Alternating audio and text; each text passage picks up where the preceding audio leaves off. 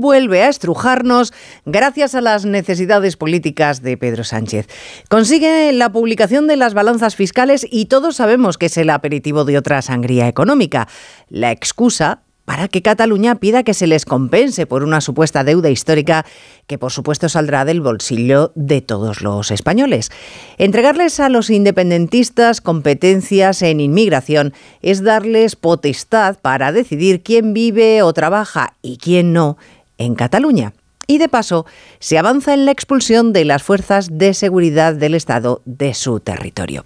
Junts aprieta a Sánchez de quien se chotea. Hoy le presenta en sus redes sociales en actitud genuflexa ante la portavoz de Junts, ante Miriam Nogueras.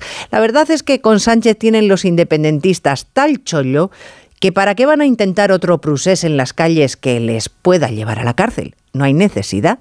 Ya se están aprovechando de un procés institucional.